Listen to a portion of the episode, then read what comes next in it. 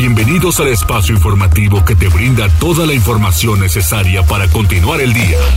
Mariloli Pellón y el mejor equipo de reporteros y especialistas son tu enlace con lo más relevante de Puebla, México y el mundo. Tribuna PM, tu enlace.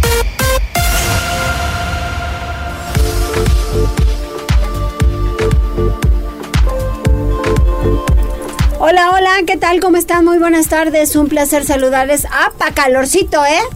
Está bueno como para que se echen una agüita de... ¿qué será?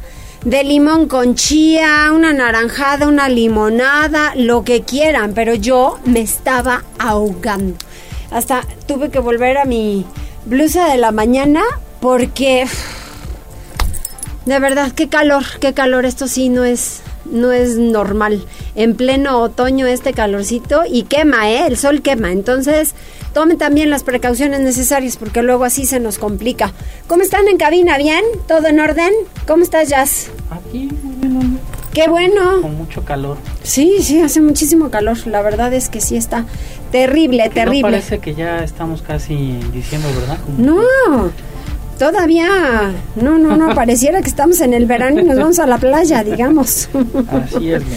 Y tenemos vías telefónicas 242 1312 22 23 90 38 10 y en redes sociales Noticias Tribuna arroba Noticias Tribuna arroba Mariloli Pellón. Muchísimas gracias por su compañía y también en donde andamos ya estamos eh, a través de redes sociales en la transmisión de Twitter y Facebook. Nos encuentran en las cuentas de Tribuna Noticias, Tribuna Vigila Código Rojo y también por La Magnífica. Aquí estamos al pendiente de todos sus comentarios. Exactamente, muy bien, pues son las 14 horas con dos minutos y nos vamos a las tendencias.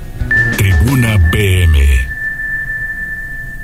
¿Qué encontraste? ¿Qué hay?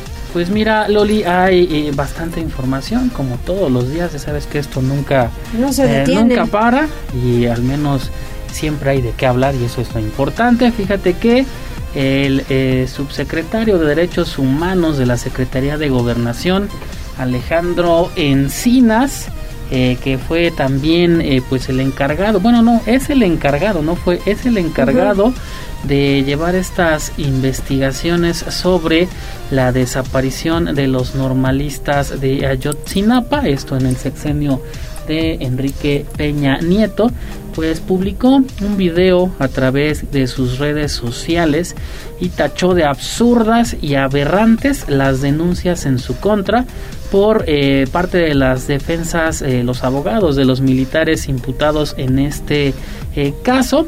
El, bueno, el funcionario destacó que existen evidencias sólidas, también aparte de sólidas contundentes, lo cual ha sido o han sido confirmados por un juez, esto al vincularlos a proceso, también argumentó que se pretende, pues, bueno, que se pretende con la investigación garantizar el derecho a la verdad. Eh, también acusó que las personas que lo están eh, acusando son realmente los que desaparecieron a los 43 normalistas. Eh, declaraciones bastante polémicas, la verdad. Digo, el, el, caso ahí está. Hay que recordar que también sobre esta situación, pues ya, ya fue detenido quien fuera procurador general de la República en ese entonces, Jesús eh, Murillo Cara. Y pues que te digo, el tema sigue dando de qué hablar y creo que seguirá dando de qué hablar por muchos, muchos años. Si este gobierno federal tuviera la razón y ya tuvieran, ahora sí que como dicen, los pelos de la burra en la mano, ya todo estuviera esclarecido. Pero bien que han hablado del sexenio pasado y demás y que ellos ya iban a aclarar todo, hombre, ya casi hasta se les acaba el sexenio ya ahorita deberían tener la resolución del caso. Sí, ya pasaron más para de como hablaron, a eso me refiero, para como hablaron. Entonces nunca podemos hablar y nunca podemos adelantar y eh, conceptos y menos cuando el tema está tan complicado donde hacen falta muchísimas pruebas para cerrar todo. Entonces creo que sí se complica, pero más cuando hablamos. Sí, es bastante complicado, digo, el tema y también hay que recordar que a los padres se les prometió eh, una cosa cuando eh, llegó esta administración federal y obviamente pues los padres también están desesperados y pues, también imagínate con justa razón porque se les dio esa esa esa opción.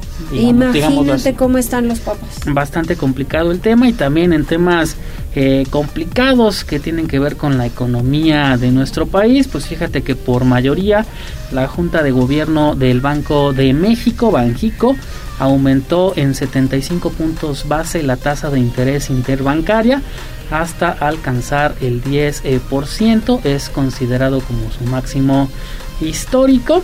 Hay que recordar que pues eh, Banjico advierte que la inflación global se mantiene elevada al tiempo que persisten riesgos al alza y también si bien las presiones sobre los precios de los bienes primarios y las disrupciones en las cadenas de suministro han dado señales de mitigación. Hay que recordar que pues eh, la inflación ha pegado en gran eh, parte y también en estos últimos tiempos de pandemia también la economía está bastante eh, golpeada, bastante complicada para los bolsillos de los mexicanos y el 2023 eh, pues no se ve una ligera mejora. Exacto. Y también cerramos ya en temas tecnológicos con eh, Twitter y sus movimientos que siguen y seguirán por las próximas semanas. El nuevo propietario Elon Musk, bueno, afirmó en estos Twitter Space que eh, tiene esta aplicación que esta aplicación prepara un sistema de pagos y también está apostando por otros eh, servicios de financieros. El, multimillonario debe entender que al menos eh, por lo pronto estos servicios estarán disponibles solo para los suscriptores de Twitter Blue que en las próximas semanas también se prevé se pues, sea lanzado. Esto quiere decir que si tú quieres que tu cuenta esté verificada pues deberás pagar 8 dólares para estar en este selecto grupo la gente está muy enfadada tanto Twitter como Facebook e Instagram están pero de verdad enfadadísimos. Y es que también está eh, pues despidiendo gente por mayor, obviamente. Claro. Y también eh, pues sí eh, 11 mil ayer anunciaron de, Facebook, de Meta, e Instagram, Ajá, de Meta, la empresa eh, propietaria. y pues hay que recordar que estas aplicaciones pues sí son una gran herramienta tecnológica, pero fueron ideadas por el ser humano. Sí. Esa es la, la importancia. Sin el ser humano, pues no, no hubieran existido. Exactamente. Y bueno, todo esto ya lo pueden encontrar en nuestro portal tribunanoticias.mx. Muy bien, muchas gracias, Jazz. De nada. Tribuna PM. Comenzamos con la información Pili Bravo. Las normalistas de Tetele siguen con agresiones. Ahora dañaron la caseta de peaje de Atempan. Habrá denuncias penales. ¿Qué pasa con ellas, Pili? Híjole, pues no, cada vez están peor, ¿no? Ya ves el fin de semana, pues se robaron camiones de hasta de ropa, ¿no? Y bueno, en la madrugada, estudiantes de la normal Carmen Cerdán de Teteles, Ávila Camacho, agredieron la caseta de peaje de Atempan, que pertenece a la autopista estatal Virreyes, y que tiene a su cargo carreteras de cuota. Se lanzó sobre las instalaciones bombas Molotov, se destruyeron cámaras y se dañó el equipo de control, por lo cual el organismo Carreteras de Cuota debe presentar denuncias, señaló el gobernador Miguel Barbosa esta mañana. Muchas acciones violentas que se desarrollaron por estudiantes que estaban en, en la normal rural de Teteles de Ávila Castillo, Carmen Cerdán, y al filo de las 6.20 presentar denuncias porque es una autopista estatal y las casetas son estatales. Entonces carreteras de cuotas tendrá que ejercer los derechos que está obligado a ejercer y hacer del conocimiento de la autoridad, porque no podemos quedarnos solamente omisos. La instrucción que se ha dado es absoluta tolerancia, absoluta tolerancia, casi una actitud omisiva Así se los digo, porque por lo visto lo que están queriendo provocar es una confrontación. Y bueno, a pesar de que el gobierno del estado abrió una mesa de trabajo desde el martes pasado en búsqueda de resolver los planteamientos, sin embargo, el gobernador señaló que pues no se puede seguir adelante con estas mesas de diálogo que eh, pues sostenían que las alumnas se verían el próximo sábado para continuar pues en el avance, pero pues con las agresiones ocurridas esta mañana, pues cambia sin duda el panorama. Señaló que espera que autoridades federales de la Secretaría de Educación Pública pues también resuelvan las peticiones que hacen las normales y que les precisen que no hay ninguna intención de cerrar esas instituciones, las normales rurales, y que fijen un posicionamiento sobre los asuntos de demanda la población normalista. Ese es el reporte de lo ocurrido esta mañana, Maridoli. Oye, pues sí, Pili, pero entonces, ¿qué nivel? Porque ellas van a educar a alguien. Pues a ver a quién, oye, porque, híjole, digo, su nivel de capacitación, quién sabe cómo sea, ¿no? Y este y entonces bueno pues eh, pero además con pues este tipo de, hechos no como el robo de te digo de camiones de refrescos de cabritas y de todo tipo pues de vandalismo no y además ahora se han aliado incluso han pues albergado ya a estudiantes de la normal rural de Ayotzinapa de Guerrero. Entonces dices bueno pues esto complica más las cosas todavía. Y qué dijo el gobernador de bancos Mira, ese es otro tema. Eh, bueno, pues habló de, varios temas sobre seguridad. Uno, a pesar de que han ocurrido atracos a cuentavientes de las instituciones bancarias, las instituciones han redoblado acciones de seguridad y han colaborado con las autoridades de seguridad pública para reducir las afectaciones que puedan sufrir los usuarios. El gobernador señaló que se han tomado acciones de investigación y hasta despido cuando existen sospechas de conductas irregulares pero a la fecha no se ha confirmado que exista un tipo de asociación delictiva. El personal de los bancos pues no tiene ninguna relación con raterillos. En esos términos se refirió el gobernador. Y bueno, también trató el tema de estos jóvenes universitarios que bueno, pues fueron acusados de robo en un oxo sin comprobar y la actuación de los elementos de la policía municipal acusados de abuso de autoridad. Pues por eso el gobernador también pidió que ojalá los estudiantes pues presenten su denuncia y que, eh, bueno, pues se esclarezcan los hechos. La Universidad Autónoma de Puebla, como sabemos, emitió un comunicado donde aseguran que el tema debe ser atendido por la oficina de la abogada general para darle seguimiento al hecho y que se siga bajo la ley y se esclarezca perfectamente los hechos, porque pues los estudiantes se declaran inocentes y la policía asegura pues no haber cometido pues ningún abuso de autoridad. Esos dos temas los trató el Ejecutivo hoy. Mariloli. Muchas gracias, Pili. Ya hablaremos contigo un poco más adelante. Y mientras tanto, vamos con Gisela porque se pintarán 500 viviendas. Esto es dentro del programa de mejoramiento patrimonial. ¿Cómo va a estar Gisela? Hola. Mariloli, te saludo con mucho gusto, igual que a nuestros amigos del auditorio. Y fíjate que el presidente municipal de Puebla, Eduardo Rivera Pérez, dio a conocer que se pintarán más de 500 inmuebles, esto a través de este programa que inicia este día. Dejó en claro que las acciones se llevarán a, cabo de acuerdo con el catálogo de color elaborado por el Instituto Nacional de Antropología e Historia y también la gerencia del centro histórico, por lo que la inversión será de 5 millones de pesos. Agregó que a dicho esfuerzo se sumará la Asociación Civil Corazón Urbano, una vez que es especialista en brindar color a los inmuebles patrimoniales de uso mixto, es decir, habitacionales y también comerciales. Indicó que Puebla cuenta con 2.016 edificios catalogados como Patrimonio de la Humanidad. Es por ello la importancia de dar inicio con este programa que consolidará el primer cuadro de la ciudad como punto estratégico y de referencia para visitantes y también el turismo. Escuchemos.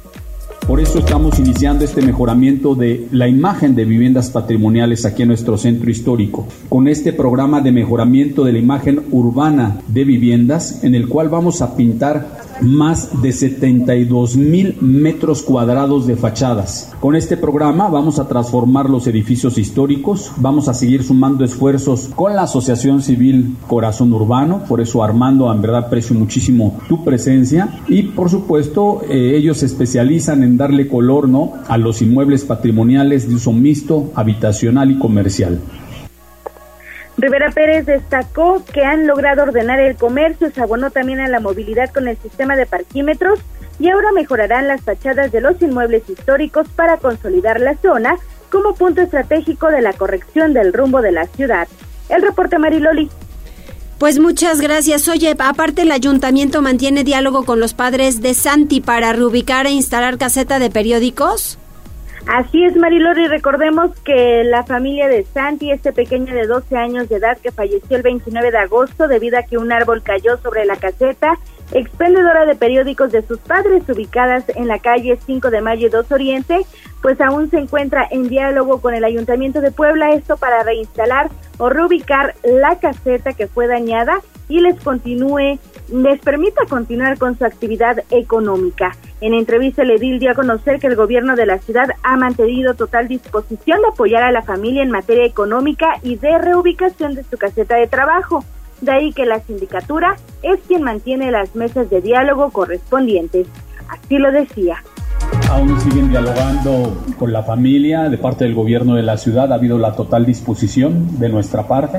Tengo entendido que ella tiene también alguna representación jurídica. Ha habido algún diálogo también con la sindicatura y ha habido toda la disposición del gobierno de la ciudad de apoyar a la familia en términos económicos y por supuesto la reubicación también de su caseta para poder pueda continuar con su empleo. Entonces es una decisión que depende de ellos, del gobierno de la ciudad. La indicación que yo instruí es todas, absolutamente todas las facilidades y todo el apoyo que esté en nuestras manos para poder apoyarle.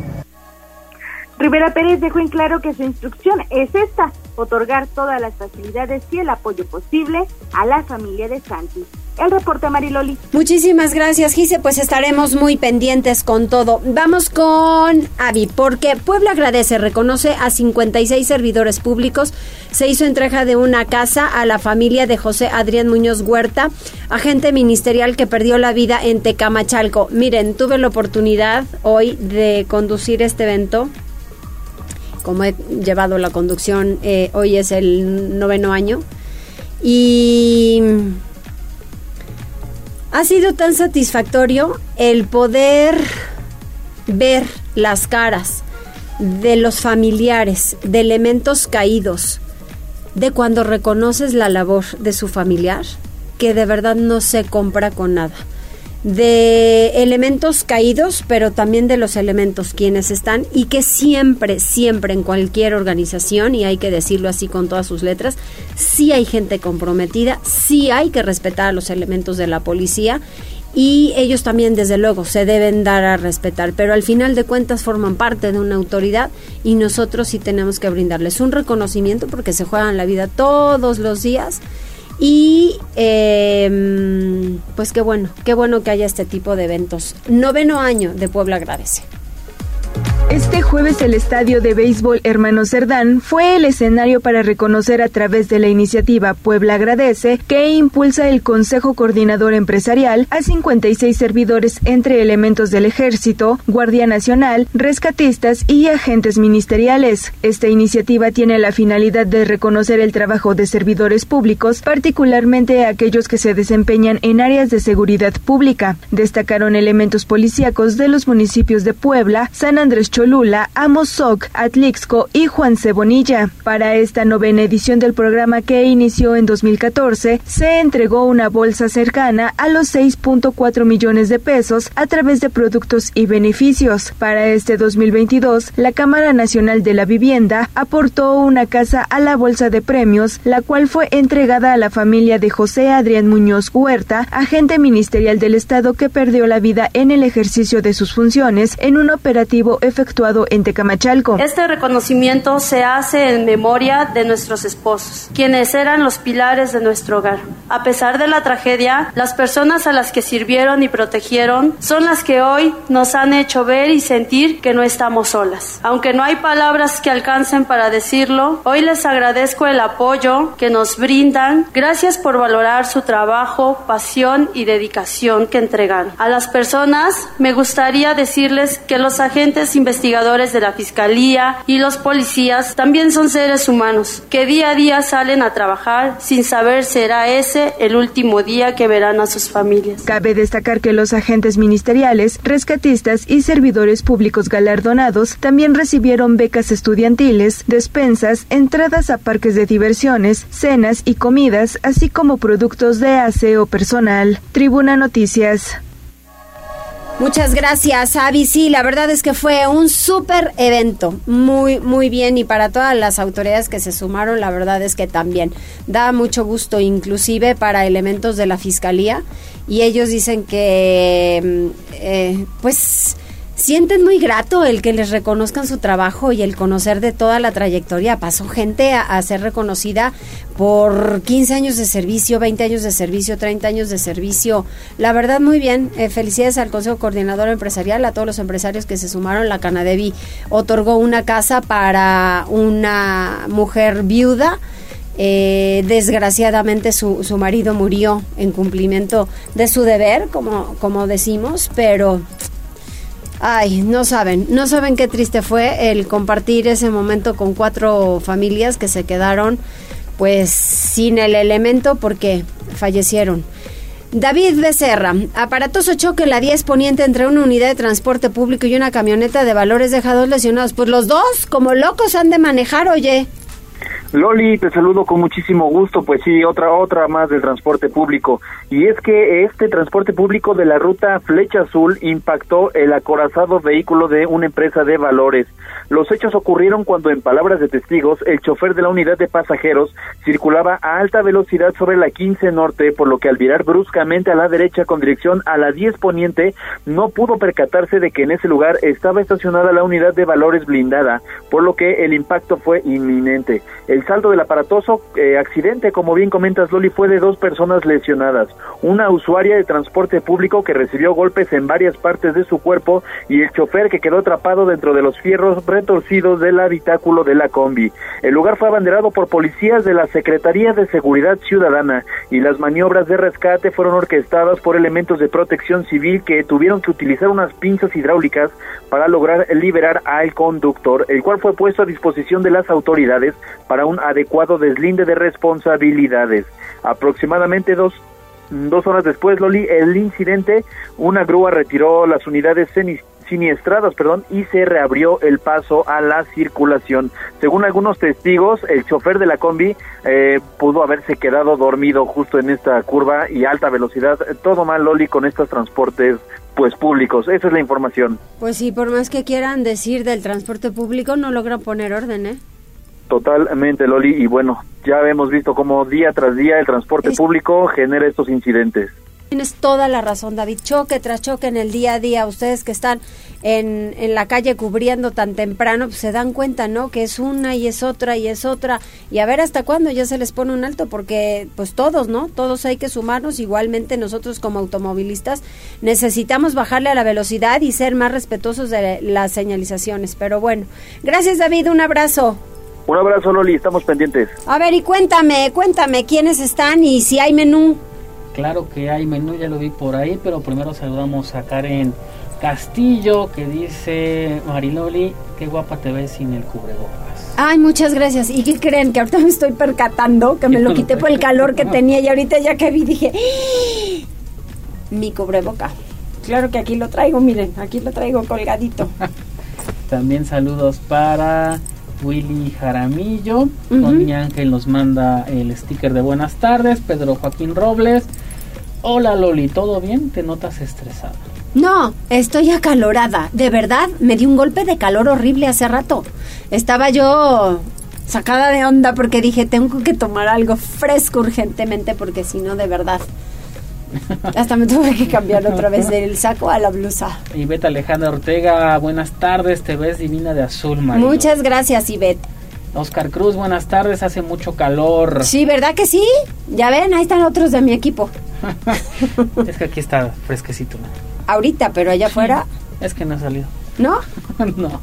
La señora Magdalena Ortiz, buenas tardes. Hoy tenemos chilaquiles con huevo y carne asada. ¿Chilaquiles para comer? Hay verdes y rojos. ¿No te gusta? Me encantan, pero para la comida como que no sé decir. Pues no pasa a lo mejor unos chilaquiles de desayuno. No pasa nada. ¿No? No es pasa que, nada. Es que ya tiene hambre. Dice, también tenemos salpicón de res y de postre. A ese yo le entro al salpicón de res, sí, para que vea ahorita. y también de postre hay nieve de limón con chamoy. Mm, Mmm, ese sí que rico, ¿verdad? Para refrescarnos un poquito, para el calor está re bien. Fresco, fresco. Como fresco como la mañana, exactamente. Oigan, a ver, señoras, ¿de qué manera me van a tratar de entender? Que es importantísimo que se sumen. Yo no sé qué les han dicho a... No sé qué les han dicho para el asunto de la salud y de las mastografías o por qué no se sumen cuando se les está dando una gran oportunidad para hacerse una mastografía gratuita. Están carísimas en cualquier lado. Entonces, si usted tiene 40 años o más, aproveche que el DIF les dice, hay dos lugares para tomarse una mastografía y es gratuita, están carísimas. Ayer me decían que estamos por ahí de los mil, mil quinientos, depende del lugar a donde se la apliquen. Oigan, no, no, no estamos como para gastarle ahorita, claro, a la salud es importante, pero si se las están dando gratis, qué pérdida de tiempo y de la oportunidad.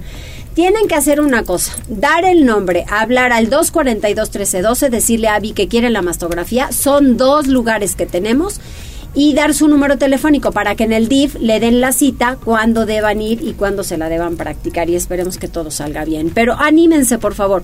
242-1312. No estén de decidiosas a ver si sí, si, si no y que qué hacemos. No háganlo, más vale prevenir. Vamos a hacer una pausa y regresamos enseguida.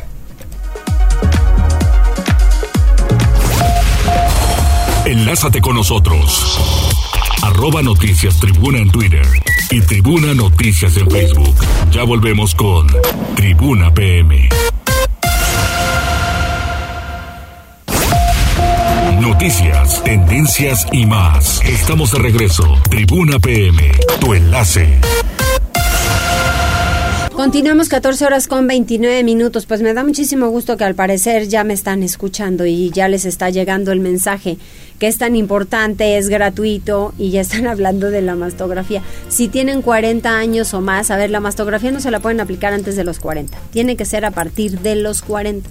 Entonces, si tienen 40 o más, pues hay que tratar de, evitar el que haya algún padecimiento y si hubiese algo que sea a tiempo y que les puedan dar los tratamientos necesarios. Pero a ver, no hablemos de negatividad, simple y sencillamente lo vamos a hacer para poder prevenir. Y yo creo que eso es importante. Hay que darle solamente el nombre completo, el número telefónico a Abby para que ella lo transmita al DIF, les hablan y ya les dan su cita y dicen que solamente pues lo escucharon aquí en Tribuna PM conmigo. Ya está listísima la diputada Nora Merino. Nora, ¿de qué han hablado hoy en el Congreso? Porque he visto que han tenido sesión. Hola, mi querida Mariloli, qué gusto saludarte a ti, al auditorio, en este en este juevesito que ya, siempre que hablo contigo en jueves ya sé que el fin Ya te huele a jueves, hija mía. Espera, ya me huele a que ya el fin me está saludando y dando la mano. Oye, pero ¿qué hay en el Congreso para irnos preparando también? Pues mucho trabajo. Te quiero decir que hoy fue una sesión interesante. Hubo presentación de diferentes iniciativas, de diferentes puntos de acuerdo. Entre los que destaco, obviamente, el que el día de hoy presenté. Hoy presenté una iniciativa de reforma al Código Penal y esta es una iniciativa que se conoce como Ley Monse. La realidad es que siempre ha estado, una de mis grandes banderas es el tema de mujeres, es el tema de eh, seguridad para nosotras. En la legislatura pasada yo presenté y aprobamos la ley Olimpia, esta legislatura ya está en comisiones y estoy segura que pronto y próxima a salir la ley Ingrid y hoy presenté la ley Monte. ¿Qué es la ley Monte? Bueno, en palabras que todos podamos entender, cuando hay una persona, cuando hay un hombre que está acusado de feminicidio, en muchas ocasiones y en diversos casos nos hemos enterado que quienes los ayudan a escapar, quienes los ayudan a, quienes los esconden, son sus familiares, eh, son sus papás. Y hoy por hoy el Código Penal de Puebla tiene una excluyente para el delito de encubrimiento. Cuando son tus familiares consanguíneos en primera línea, es un excluyente. ¿Qué quiere decir? Que no pueden ser eh, procesados por encubrimiento porque existe este excluyente absoluta donde por ser familiares pues no puede pasar. Lo que vemos es que hay una necesidad real de que no haya ningún espacio a la impunidad y de que nadie pueda ser eh, solapado cuando comete este tipo de delitos que tanto agravian al, no nada más a la familia, a la mujer que le quitan la víctima, sino como sociedad.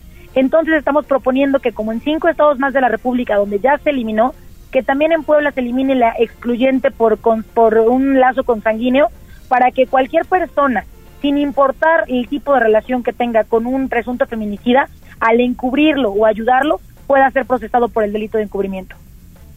Fíjate que está interesantísimo porque creo que de, de esto pues no podemos solaparlo y no lo podemos dejar pasar. Para nada, por ejemplo, el caso se llama Ley Monse porque Monse fue una mujer de 20 años, una estudiante de ingeniería de Veracruz, que fue eh, asesinada a manos de su pareja, eh, diversos golpes y demás que le provocaron un traumatismo craneoencefálico que derivó en muerte cerebral y al mes de estar en el hospital ella murió. Hasta el año se pudo encontrar o se pudo eh, capturar al presunto feminicida y después de las investigaciones se dieron cuenta que quienes habían pagado, solapado y ayudado, encubrido y demás a, al, feminicida, al presunto feminicida eran los papás. Y no se pudo procesar a los papás porque eran tenían este lazo consanguíneo que era un excluyente para el delito. Por eso en Veracruz se reforma la ley y entonces eh, por eso se le denomina ley Monse, porque habían sido los papás quienes habían estado encubriendo todo el tiempo al presunto feminicida. Y en Puebla también tenemos un caso de una mujer que recibió 70 puñaladas a manos de presuntamente de su pareja. La pareja resulta eh, lesionada eh, cuando está el cuando, cuando él ataca a la, a la, a la mujer, él resulta lesionado y los papás de él, médicos de profesión los dos, los papás del médico de profesión los dos, eh, lo que hacen es, por así decirlo, de manera clandestina, lo intervienen quirúrgicamente y después de que lo intervienen, lo ayudan a escapar. Eh, entonces, ellos, este caso fue muy conocido, es Minerva, eh, era Minerva, Así es. pues pedían este, este, este castigo para Rodrigo y aunque la familia acusaba directamente a los papás, no se podían procesar porque tenían la excluyente de que no estaban encubriendo porque tenían un lazo consanguíneo que eh, pues la ley aún lo marca como que ese lazo te, por el amor, la gratitud y demás te hace o te permite encubrir. Y no, no podemos hacerlo porque no estamos hablando de un accidente, estamos hablando de un hombre que le da 70 puñaladas a una mujer y que en ningún momento podemos pensar que, bueno, porque es mi hijo tengo la oportunidad de, de cubrirlo. No, ya no se puede permitir y por eso hoy presenté la ley Monte y estoy segura que trabajándola con mis compañeros y compañeras del Congreso podrá salir y nos dará mayores garantías a las mujeres y sobre todo que sepa cualquier persona que si comete un delito va a ser castigado y que no importa quién lo pueda o quién quiera cubrirlo, también esas personas van a ser castigadas. Fíjate, Nora, que a mí me impacta mucho porque en esta semana estamos hablando de dos o tres casos. Es la profesora de inglés, es el caso de Ariadna Fernanda, y me parece que por ahí había otro más. En una semana, estamos hablando de diferencia de unas horas, y tan desafortunadamente que sigan estos casos de mujeres quienes fallecen, eh, es tan lamentable y pues se está reuniendo con disque amigos, ¿no? En otra ocasión la chica que salta del taxi. Entonces creo que todo este tipo de cosas tenemos que ser sensibles a ello y poner un alto. Exactamente, se tiene que poner un alto a este tipo de acciones porque como le dices es dolorosísimo eh, escuchar estos casos de eh, una mujer que estaba en un bar y que después va a casa de unos amigos y que sale sin vida, una mujer que toma un taxi únicamente para moverse y que pierde la vida al escapar de, la violencia, una maestra eh, que también sale de su casa y no vuelve a regresar a ella. Entonces, estos casos nos lastiman, como te decía, no nada más a las, a las mujeres que pierden la vida o que, que les arrebatan la vida más bien, además las familias y además como sociedad. Y te digo, pues en Puebla no podemos hacernos que no pasan estas cosas porque el caso que te estoy contando ahorita eh, de Minerva Calderón, bueno, el feminicidio está buscado por en todo el país, sí, pero los papás fueron cómplices, los papás se encubrieron, los papás estuvieron ahí y no es como te decía de un accidente de, ay, es que pasó que nos caímos, no, no, no. Estoy hablando de un hombre que entró a la casa de una mujer y le dio 70 puñaladas. ¿En qué momento eso puede podemos eh, normalizarlo o decir, bueno, no, no, no. no, no, no, eso es un delito gravísimo, es un feminicida y se tiene que castigar. Y si los papás se encubren, también tienen que merecer y recibir un castigo. Por eso la ley Moncho que se presentó el día de hoy.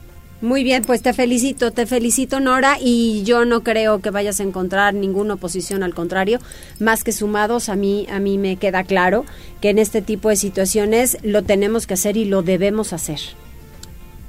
Pues ya te estaré contando cómo van caminando en comisiones y estoy segura que tenemos que antes antes de que acabe este periodo tener eh, ley Monse, tener la ley Ingrid, tener cuantas leyes eran necesarias para fortalecer eh, la impartición de justicia, el, tomo, el, todo el código penal, pero sobre todo también para hacer un llamado enérgico con estas acciones a que como sociedad veamos hacia dónde estamos caminando, lo que decías, como que nos impacte no nada más en el dicho, sino en el hecho, lo que está pasando con las mujeres y que cada vez seamos más los sumados a las causas de nosotras, porque todos tenemos mamá, hermanas, amigas, y creo que cuando pasa una cosa de esta nos damos cuenta qué tan frágiles somos y cuán necesario es reconstruir el tejido social y que nunca más volvamos a tener que escuchar estos casos y estarnos, en lugar de hablando por nuestros nombres, enumerándonos como casos. Así es, así es. Muchas gracias, Nora, y ya me estarás contando. Claro que sí, mi querida Mariloli. Te mando un abrazo y le mando un abrazo a todo el auditorio. Que tengan un extraordinario jueves, un buen fin de semana y nos estamos saludando el siguiente jueves, como ya es costumbre aquí en Tribuna. Mm, gracias, muchas gracias, Nora. Un abrazo.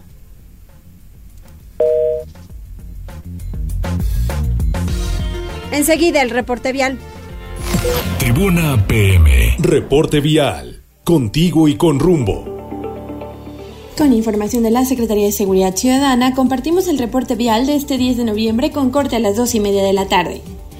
Encontrarán tránsito fluido en la 19 Oriente desde la 24 hasta la 10 Sur, así como en la 18 Sur desde la 21 a la 5 Oriente y en la 6 Poniente desde la 15 hasta la 23 Norte.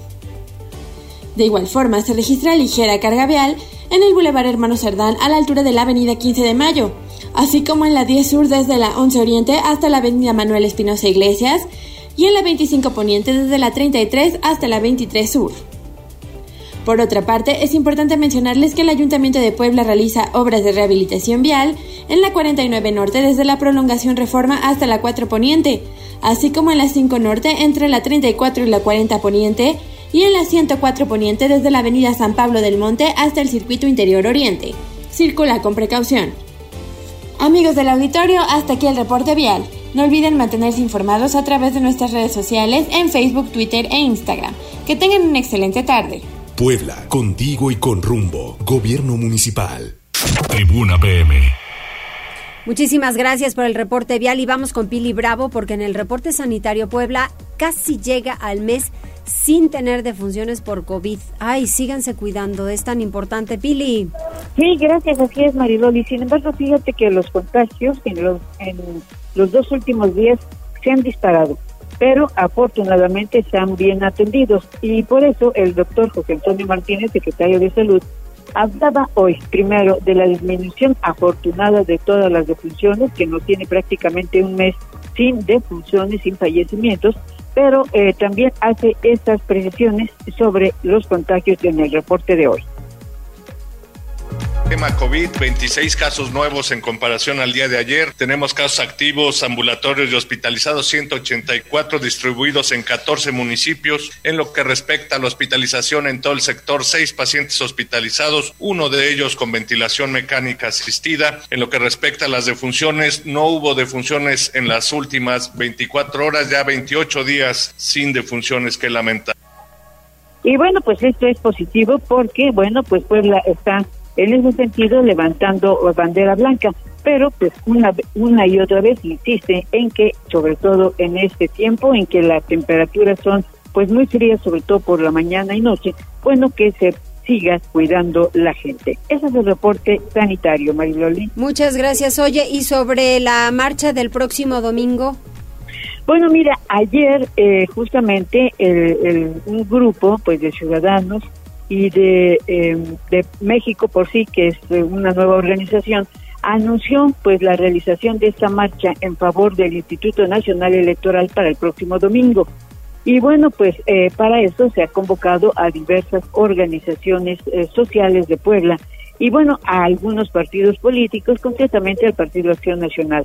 Por eso, el diputado presidente de la Junta de Gobierno del Congreso del Estado, Sergio Céspedes, considera que, bueno, es bueno, es positivo eh, y además es cívico que la gente se manifieste, pero que ojalá pues no sea manipulada. Eso es lo que dice. Pero creo que es muy importante que se explique a detalle qué es exactamente lo que va a tener esta reforma. Por eso, en mi caso, tengo que ser muy prudente para que nadie me utilice a la ciudadanía, ¿sí? Que la gente que vaya a la marcha vaya convencida y será respetable su forma de pensar, pero que sí estén muy bien informados, que entre todos busquemos documentarnos perfectamente bien de qué es lo que se trata y que no se haga por trascendidos. Y bueno, esto es necesario, dijo, para que Puebla fije una posición Primero es necesario pues saber qué contiene o qué va a contener la reforma electoral que se está proponiendo, porque aún está en discusión en la Cámara de Diputados y bueno, pues todavía falta mucho por consensuar. Por eso, la recomendación es que sí, si los ciudadanos que quieran asistir están en su derecho, pero que estén bien informados sobre lo que se propone. El reporte, Mariloli. Muy bien, bueno, al que quiera ir que vaya, hombre, por Dios, y no, necesita reventar una marcha. Sí, claro, no pasa nada, ¿no? Pues Así es, cada quien tiene que ser libre de manifestarse por lo que cree y por lo que sienta, pero ah. siempre respetando a todos los demás. Así es. Gracias, mi Pili. Ah, más tarde. Vamos con Gisela porque en diálogo, expropiación de la cuchilla y locales de la 46. ¿Qué dijo el edil, Gisé? Mariloli, pues te comento que dio a conocer que en octubre entregaron una propuesta al gobierno del estado para expropiar ambas zonas por lo que se encuentran atentos y en constante diálogo con la Consejería Jurídica de dicho nivel de gobierno.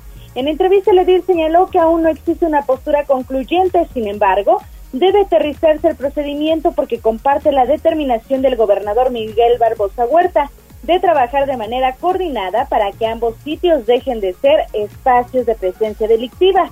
Indicó que posteriormente, pues, eh, se harán estas determinaciones una vez que se reciba esta determinación, esta postura concluyente y señaló que posiblemente el cambio en la Consejería Jurídica del Gobierno del Estado y el proceso de reacomodo detuvo el proceso. Por ello se mantendrán atentos de las indicaciones correspondientes porque la decisión que se tome debe ser fuerte, inapelable y con solidez jurídica entre los dos niveles de gobierno. Escuchemos. Sí ha habido trabajo, nos reunimos quienes ya mencioné en los pasados días del mes de octubre para hacer una propuesta y no tenemos aún alguna postura concluyente, pero lo seguiremos haciendo de manera coordinada con la Consejería Jurídica del Gobierno Estatal.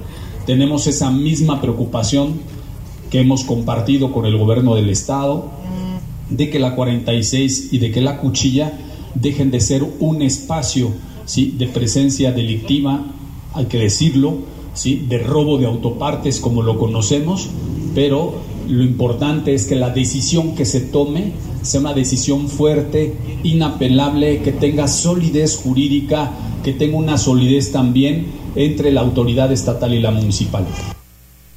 Manifestó que el gobierno de la ciudad ha atendido puntualmente el tema, de ahí que detalló, en octubre se reunieron precisamente con el consejero jurídico del gobierno estatal, Juan Bosco, el consejero jurídico del municipio, y Guadalupe Rubarena, quien es síndico municipal, para llevar a cabo dicha propuesta. Rivera Pérez aseveró que la expropiación se debe hacer de manera coordinada, debido a que implica varias cuestiones jurídicas. El reporte, Mariloli. Muchísimas gracias, Gise. Vamos ahora con Daniel, porque un sujeto, bueno, ¿en qué cabeza les cabe? Viola a su hija menor de edad, esto es en Soquitlán, Puebla, y ya fue encarcelado. Adelante, Daniel. ¿Qué tal, Mariloli? Te saludo con gusto. Efectivamente, un hecho realmente lamentable, pues por el delito de violación en agravio de su hija menor de edad, la Fiscalía General del Estado de Puebla obtuvo sentencia de más de 16 años de prisión contra Eulalio. Los hechos ocurrieron a principios del año 2012 en el municipio de Soquitlán, cuando la víctima de entonces 16 años de edad se encontraba en el campo con el hoy sentenciado, quien la sometió y abusó sexualmente de ella. Resultado de los datos de prueba aportados por la Fiscalía de Puebla, el juez de lo penal del sistema tradicional determinó imponer una pena privativa de la libertad de 16 años, 6 meses a Eulalio y una multa. También pagará la reparación del daño moral y material. Loli. Ay, no, no, no, no, no, no, es que de verdad este tipo de casos se me hacen increíbles el estar escuchándolos. Oye, ¿y también hayan cadáver en la colonia Guadalupe Caleras? Así es, el cuerpo en estado de descomposición de un varón fue hallado al interior de un domicilio del fraccionamiento El Roble 1, ubicado en la colonia Guadalupe Caleras, al norte de la ciudad de Puebla. De acuerdo con los primeros reportes, un familiar del occiso ingresó a la referida vivienda y al revisar la habitación de Gabriel, de 51 años de edad, descubrió que estaba muerto sobre su cama y que presentaba signos de putrefacción, por lo que de inmediato dio aviso a los servicios de emergencia. Al lugar situado en las calles 10B Norte y 8 Oriente de la Junta Auxiliar de San Jerónimo Caleras, se trasladaron elementos de la Secretaría de Seguridad Ciudadana, quienes corroboraron el reporte, mientras que paramédicos de Protección Civil Municipal y del SUMA confirmaban el deceso del varón. Por lo anterior, la zona fue acordonada y personal de la Fiscalía General del Estado se encargó de realizar las diligencias de levantamiento de cadáver durante la madrugada de este jueves. Hasta el momento se desconocen las causas de muerte, por lo que se esperan los resultados de la necropsia de rigor. Loli. Muchísimas gracias, Daniel. Vamos con David porque una mujer de 53 años recibe varias puñaladas por parte de su sobrina y fue trasladada a un hospital no bueno. Híjola, oigan, atiéndanse. Así es, Loli. Fue la casa con el número 21 de la calle Santa Elena en la zona de Amozoc.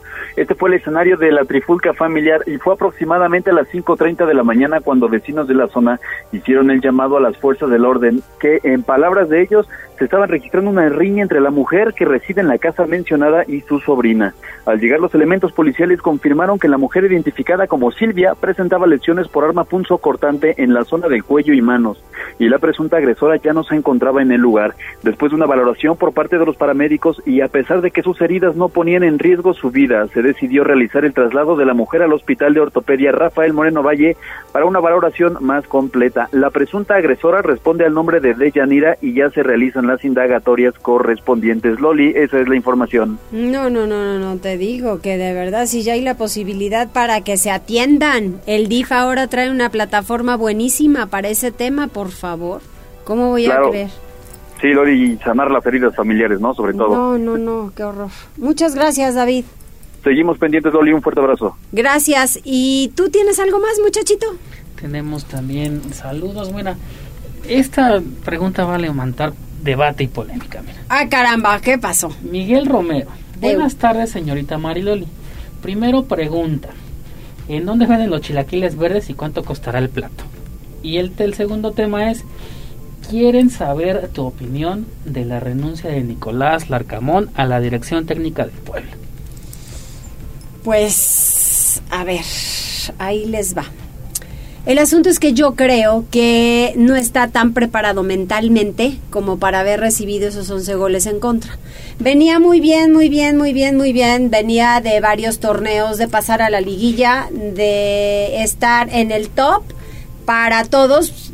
Se, lo querían llevar desde cuándo a cualquier equipo, ¿no? O sea, que si era Chivas, de cuántos se hablaron de América, en fin, o sea, Nicolás estaba en el top de su carrera para poder ir a cualquier equipo que tal vez le quisiera dar eh, muchísimo juego o le quisiera dar eh, mayor plataforma, ¿ok? No le dio y parece ser que está cansado y trae un asunto personal.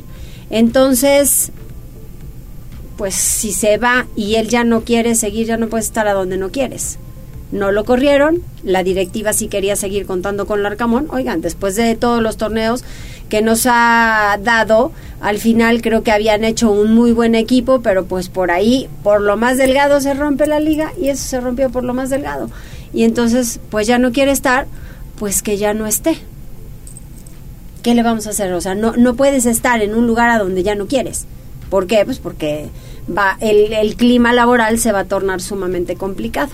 Entonces yo creo que fue eso, no le gustó la derrota, menos 11 goles, se humilló, se humilló al, al director técnico, se humillaron a los jugadores y al final es un tema de equipo, el señor ya no quiere seguir y pues sí como que también en algunos momentos él se equivocaba con algunos cambios y demás, porque los chamacos había muchos que se la partían en la cancha, ¿eh? De repente era la formación que no podíamos entender, pero yo creo que cada quien tiene su responsabilidad en un equipo cada uno cuenta. ¿No?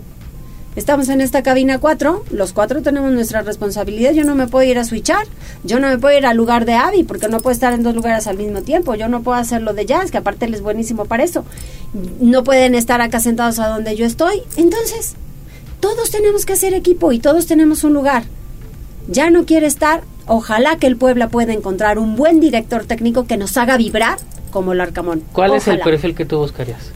¿Eh? ¿Qué perfil buscarías de técnico? ¿Cuál sería tu técnico ideal? Que conozca muy bien el fútbol mexicano, que es una porquería, lo estamos viendo con la selección mexicana, pues esa es la verdad. O sea, el fútbol tampoco está en su mejor momento. Hablo hasta mundial, ¿eh? ¿Te gustaría Jaime Lozano? A mí sí, digo, a mí sí. No sé, ¿te gustaría el Jimmy Lozano? Mm, No creo. Puede ser a lo mejor como un perfil del Arcamón, o sea, así joven y demás, pero habrá que ver. Pero eso se lo vamos a preguntar al neto. Vamos a ir a una pausa. ¿Y qué creen? Felicidades, señoras. No voy a decir sus apellidos porque la verdad la he regado en decir apellidos. No se dicen apellidos, pero felicidades. Estoy muy contenta. Blanca y Susana se van a hacer su mastografía. Muchas felicidades. Una pausa, regresamos. Enlázate con nosotros. Arroba Noticias Tribuna en Twitter y Tribuna Noticias en Facebook. Ya volvemos con Tribuna PM. Noticias, tendencias y más. Estamos de regreso. Tribuna PM, tu enlace.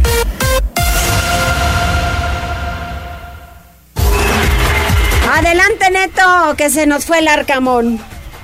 ¿Qué tal Mariloli? Muy buenas tardes, buenas tardes a todo el auditorio. Efectivamente, después de dos años de buen rendimiento, el argentino Nicolás Larcamón dejó de ser el director técnico del Club Puebla y es que el sudamericano pues termina despidiéndose, dándole las gracias eternamente al conjunto poblano. También así lo dio a conocer el cuadro camotero a través de sus redes sociales, donde anunció la salida del Pampero. Hay quien le agradecieron por los logros conseguidos en las cuatro temporadas donde estuvo al frente y siempre estuvo calificando a la liguilla. Y es que el Arcamón llevó a la franja a cuatro liguillas de forma consecutiva y su máximo logro fue una semifinal, la cual consiguió en el primer torneo que precisamente estuvo al frente del conjunto camotero y tras dos años de trabajo con el conjunto camotero e inclusive había firmado una renovación de contrato hasta el 2023, pero pues ayer dio a conocer a la directiva que pues prefiere, prefiere hacerse a un lado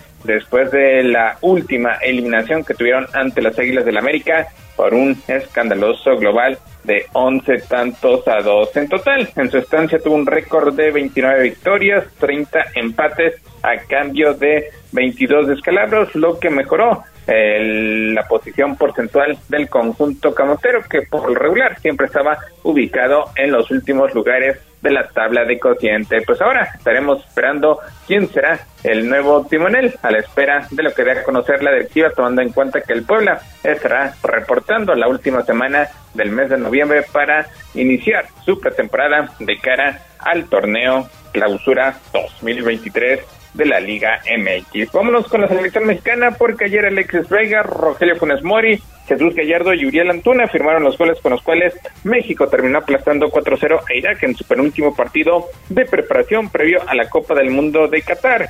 Vega remeció las redes a los cuatro minutos para adelantar a los mexicanos en el Estadio Municipal de Montolivi, allá en Girona, España. Funes Mori amplió la diferencia al 48, Gallardo hizo el tercero al 67 y Antuna selló la cuenta al cobrar un penal al minuto 90. Con esto México pues ya se alista para dar a conocer su lista definitiva el próximo lunes al mediodía tiempo del centro de México. Posteriormente vendrá el amistoso ante Suecia y el 22 su debut en tierras mundialistas ante Polonia. Mariloli, lo más relevante en materia deportiva.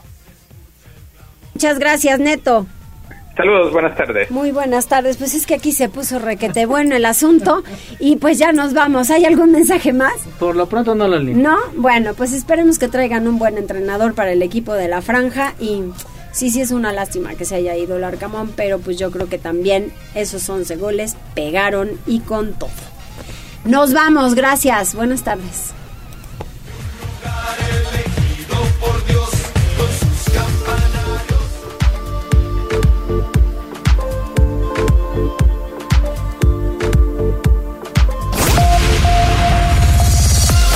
Gracias por enlazarte con nosotros. Seguimos informándote vía redes sociales. Arroba Noticias Tribuna y Tribuna Noticias en Facebook. Tribuna PM es un producto de Tribuna Comunicación. Fuerza en medios.